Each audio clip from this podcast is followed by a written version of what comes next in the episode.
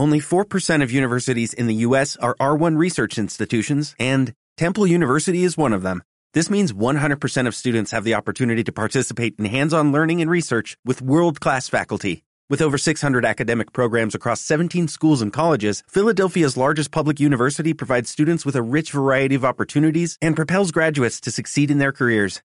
Temple University. Schedule a campus tour today at admissions.temple.edu/visit.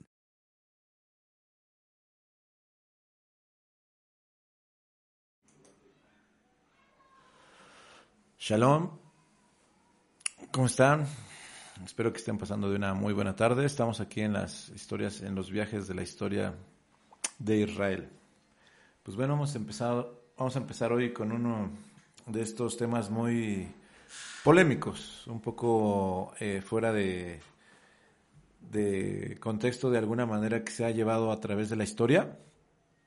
Ha sido eh, de alguna manera eh, recibido de diferentes formas en, en, algunas religiones, en algunas sectas y sobre todo eh, se ha dañado más que nada el, el mensaje que, que, está escrito en la Torah. Entonces podemos darnos cuenta que eh, estos viajes de la historia pues también nos, nos remontan al pasado, al entorno donde fue tomado este el concepto o, el mandato, ¿no? Y es una, de, es una de las ventajas que tenemos en estos viajes de la historia. Bueno, pues eh, vamos a, a, tocar un tema muy en especial ya que esta máquina del tiempo nos ha llevado a, a, un, a un suceso que ha eh, tenido trasfondo, trayectoria a través de la historia de nuestro pueblo y nada más que vamos a tocar un tema muy bonito que se llama la Tevilá. La Tevilá eh, es un, eh, un mandato, un precepto que está desde la Torah y que ha acompañado eh, a través del, del, tiempo a nuestro pueblo. Es decir, nosotros tenemos un, un caminar con el santo bendito es y pues más ya sin más darle tantas vueltas al asunto, pues metámonos en esta, en esta onda de la Tevilá o Tevilot. Pero más que nada vamos, vamos a empezar eh, por la simple palabra Tevilá. ¿Qué significa la Tevilá? Eh, ¿De dónde viene? ¿Cuál es el concepto desde el hebreo? Y la palabra, la raíz de toda esta eh, sustancia es tabal, que significa, fíjense qué bonito, sumergir, pero también limpiar al mismo tiempo. Es decir, eh, sumergirnos y limpiarnos. En la cultura hebrea es una práctica que continúa con el propósito fundamental de alcanzar un estado de pureza. Y principalmente, pues, no nada más física, sino pureza espiritual o en los rujot. Recordemos que la palabra rujot pues, es también espíritu, ¿no? Espiritual. Durante, eh, eh, sería muy padre, ya que estamos en esta onda de los viajes, vámonos a viajar un poco a la época de Noah, durante el diluvio. Eh, toda la tierra hizo una tevilá, ¿cierto? Es decir, todo el planeta estaba sucio, eh, no había nada limpio en él ya, desafortunadamente hubo una contaminación de la humanidad y, de gigantes que habían transgredido eh, la faz de la tierra, que inclusive el Eterno tiene que hacer este una tevilá digamos, del planeta y de sus habitantes, ¿no? Le hace una tevilá completa, dada la maldad sembrada en el corazón y la mente de los seres humanos, y la contaminación que tenía la tierra en ese entonces era tan tremenda que tuvo que también ha sido inmersida en una tevilá. Recordemos que el mismo Eterno es quien eh, abre también esas, esas, esas aguas de los Shamaín, esas aguas de los cielos, para entrar en una pureza a, la tierra, purificar a los seres humanos, incluso a los animales, ¿no? Que, que habían contaminado y que se habían contaminado. Cuando se tradujeron las escrituras al griego no se encontró una palabra que pudiera expresar lo que significa la tevilá o el tevilot. Qué interesante, ¿no? Eh, no existió una palabra en el griego para poder traducir eh, la palabra Tevilá. Lo más cercano era el baptizo, B-A-P-T-I-Z-O, baptizo, que significa sumergir una tela en un tinte para teñirla de algún color en específico. Entonces recordando al principio nos damos cuenta que no tiene nada que ver, no tiene ninguna similitud de sumergir y limpiar de la raíz de la palabra tabal a la tevila a la palabra baptizo, que es sumergir una tela para, para tenerla de un color en específico. Es decir, eh, pues no queda limpia, al contrario, se le, se le pone una, una textura diferente y podemos darnos cuenta también como en la misma Tanaj, en, la Torah, dice que si tus pecados fueran como el rojo carnesí, es decir, manchados hasta de sangre, yo los haré blancos como la lana, ¿no? Es decir, sigue limpiando de la tintura a la inversa, de un color a lo claro. Es decir, la tevilá es de, del tinte a la inversa, limpiando lo más profundo, en este caso las telas, ¿no? Y la palabra baptizo lo que hace es teñir o pintar o ensuciar de otro color, ¿no?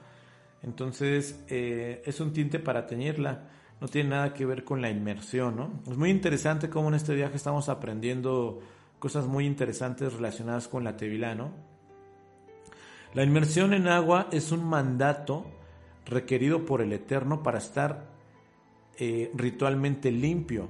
Sabemos muy bien que en la Torah, en Levítico 15, 16, cuando un hombre tenga una emisión seminal, lavará todo su cuerpo en agua y quedará impuro hasta la tarde.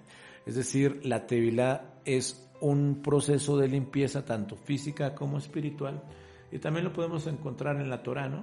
Por mencionar algún versículo, les quise compartir este para que se dieran cuenta también cómo eh, la misma tevilá está, es un mandato, no es algo que, pusiera de moda a Yohanan el inmersor eh, o que vinieran con una corriente diferente a la Torah. De ninguna manera, simplemente nuestro, nuestro Mashiach, nuestro Salvador, nuestro Redentor, tenía un plan perfecto para ir este, de alguna manera haciendo la Torah, eh, restableciendo la Torah, haciéndola eh, de alguna manera eh, volver a recuperar lo que se había perdido en estos en ese tiempo que, que estaban viviendo allá en, en Jerusalén, ¿no? Los estados de pureza o de impureza tienen también que ver con nuestra alma. Eh, puedes decir, no manches, pues cómo puedo darme cuenta que mi alma está impura o que está pura, ¿no? Creo que esto es algo, haciéndonos un examen de conciencia, podemos darnos cuenta realmente hasta dónde ha caído nuestra, nuestra alma, hasta dónde a veces transgredimos. Eh, no simplemente eh, hay pecados de vicios, ¿no? En algunas religiones enseñan que, pues, que los vicios son malos y mucha gente llega a cierto tipo de religión para poderse quitar algunos vicios, pero realmente son 613 mandatos y 613 transgresiones. Entonces, si quitamos, digamos, el vicio de la marihuana, el vicio de la cocaína, eh, el alcoholismo, el cigarrillo, van cuatro o cinco, ¿no? Súmenle cuántos, cuántos errores en Torah podemos tener y pensar que estamos bien delante del Eterno y tenemos una lista enorme, enorme que trabajar, ¿no? Entonces, en algún Teilín, en el Teilín, por mencionarles alguno, eh, pues dice, ¿quién puede estar en su lugar Kadosh? Eh, ¿Quién subirá al monte de Yohet Bajei? ¿Quién puede estar en su lugar Kadosh?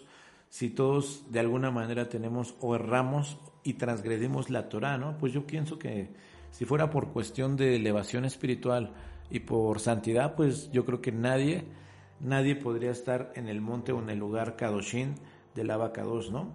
En el Telim 24, 4 dice, aquellos con manos limpias y corazones puros, que no han levantado su alma a vanidades, ni han jurado engañosamente a su prójimo.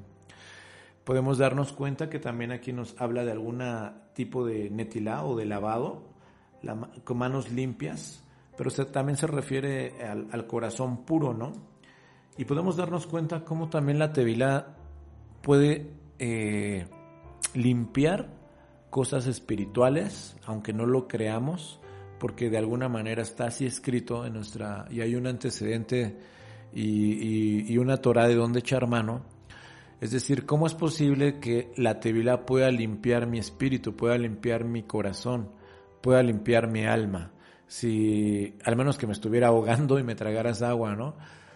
Pero realmente es verdad, o sea, la Tevilá tiene, el agua tiene tanto poder cuando la, hacemos una ejat con lo espiritual y la regla de las reglas de la Torah, pues esa agua purifica no solamente el cuerpo, sino espiritualmente también la esencia y lo que irradia nuestra alma, también entra en una tevilá, así como, como en el tiempo de Noaj, que el agua purificó la tierra porque estaba contaminada, ¿no? No, no olvidemos que nosotros también somos tierra, fuimos formados por la tierra, y la única forma que está escrito donde se ha purificado la tierra en la cual vivimos fue a través del famoso diluvio en la época de Noé y quedó limpia y descontaminada la tierra de toda la transgresión que, tenía.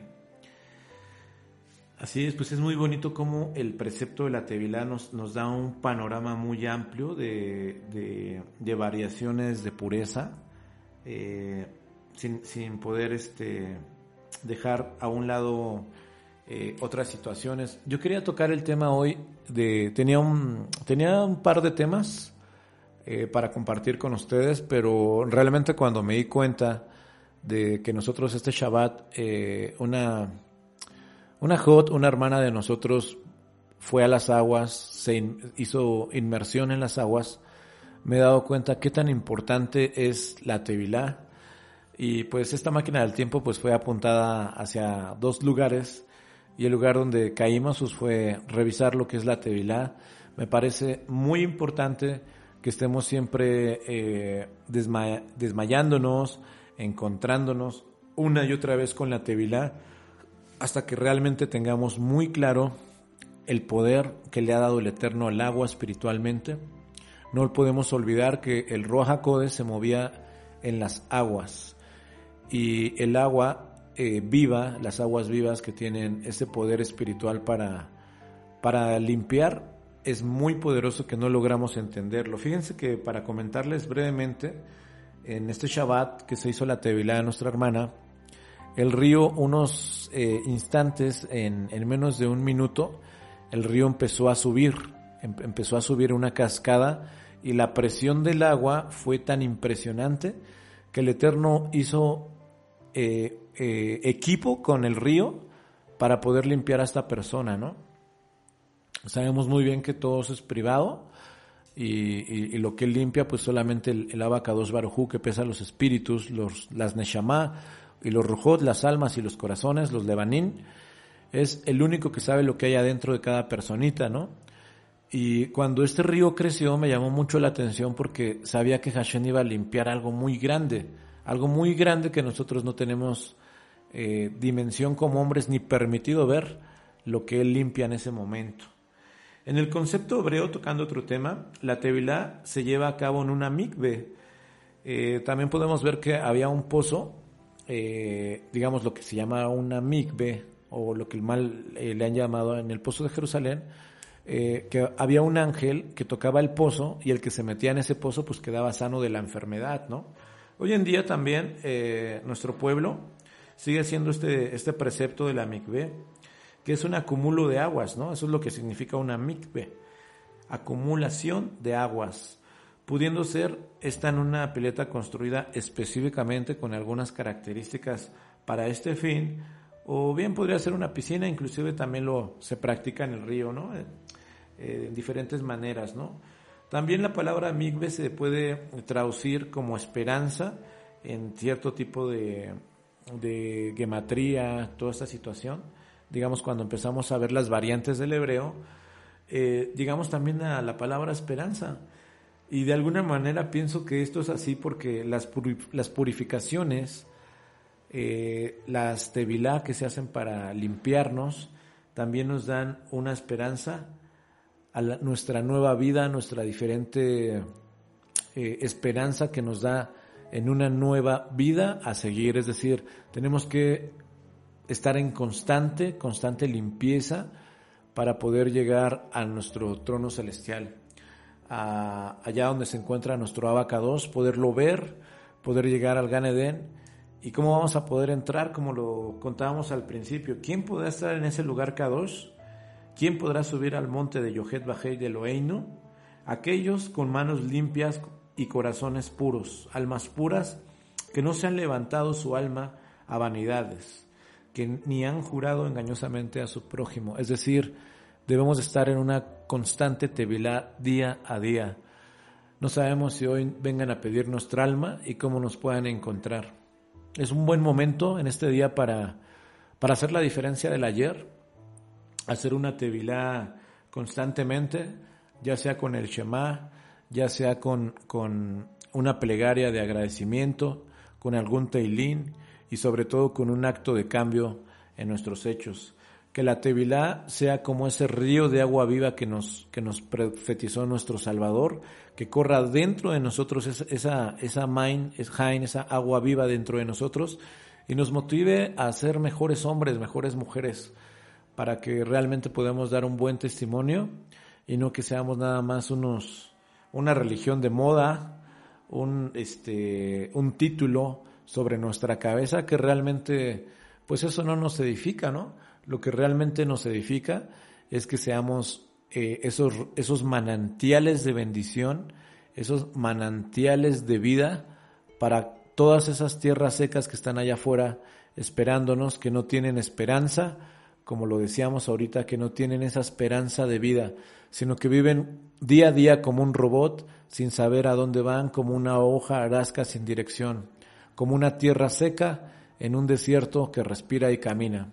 Seamos esos, esos manantiales de vida para esos amigos que no tienen la esperanza en la Torá, que no tienen principios ni valores, pero sobre todo que a veces esa tierra se ha secado porque nosotros mismos no hemos llevado ese manantial o esa agua de vida a ellos. Qué interesante es la palabra Tevilá, ¿no lo creen? También podemos ver que en el libro de Matillahu eh, había una Tevilá de arrepentimiento, de conversión, ¿no?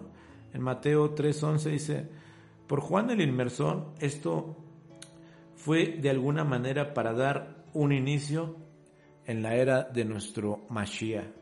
Es decir, él vino a sellar después de estar casi 400 años apartado de Israel, viene con una identificación en el nombre de nuestro Adón Yahshua Hamashiach.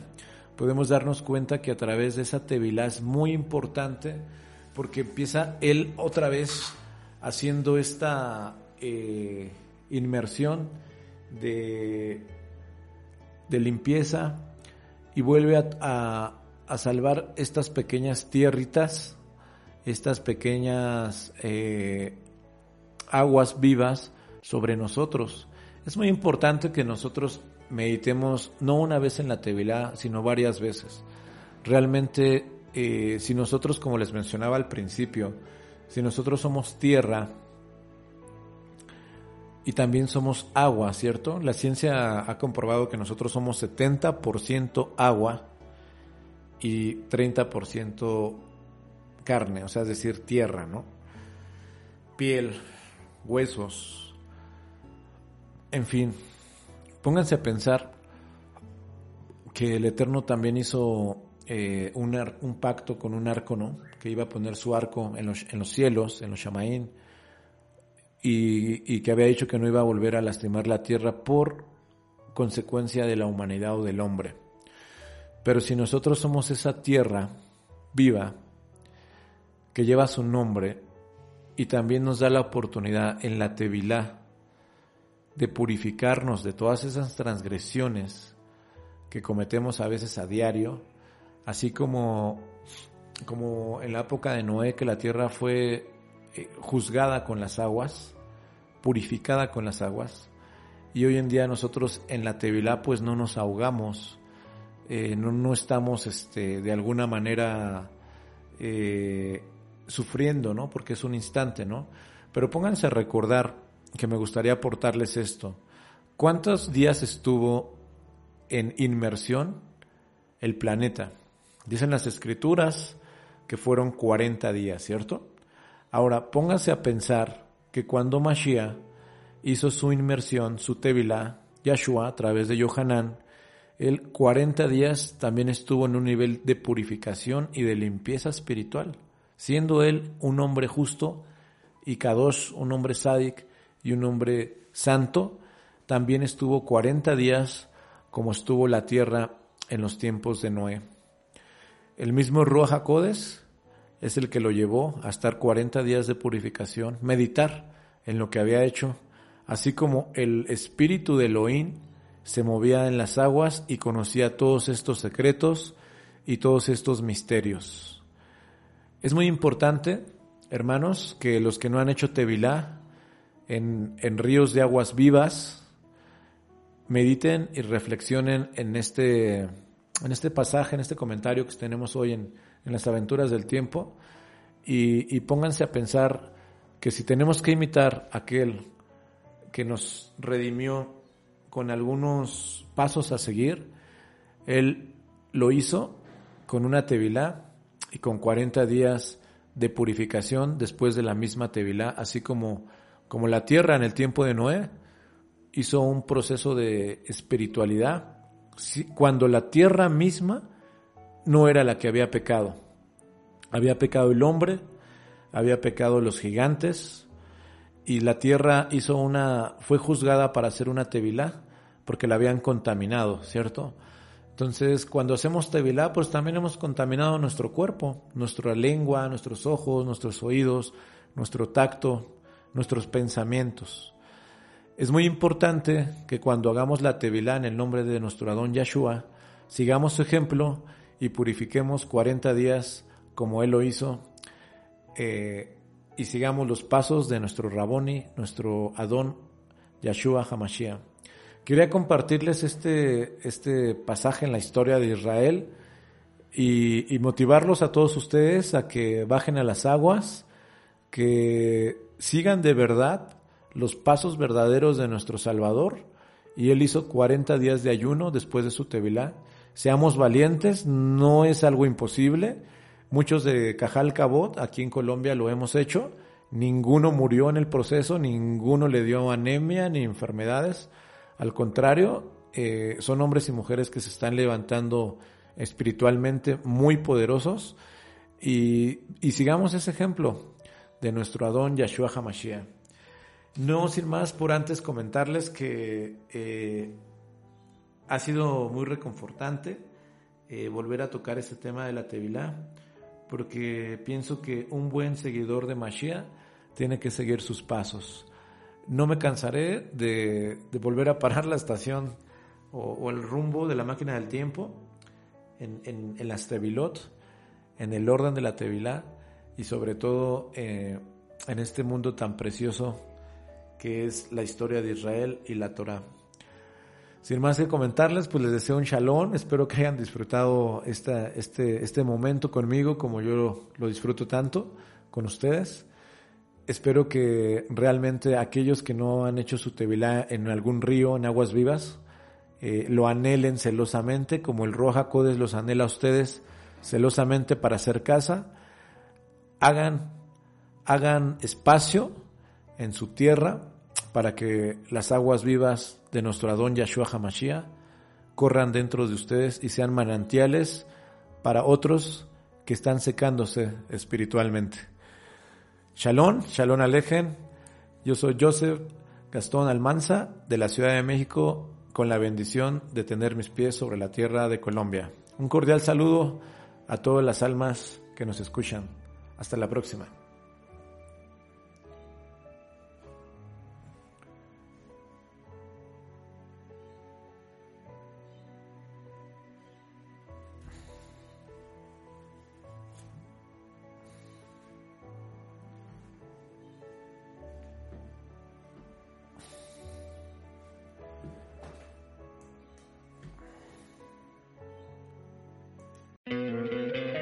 ¿No te encantaría tener 100 dólares extra en tu bolsillo? Haz que un experto bilingüe de TurboTax declare tus impuestos para el 31 de marzo y obtén 100 dólares de vuelta al instante Porque no importa cuáles hayan sido tus logros del año pasado, TurboTax hace que cuenten. Obtén 100 dólares de vuelta y tus impuestos con 100% de precisión. Solo con Intuit TurboTax. Debes declarar para el 31 de marzo. Crédito solo aplicable al costo de la presentación federal con TurboTax Full Service. Oferta sujeta a cambios o cancelación en cualquier momento.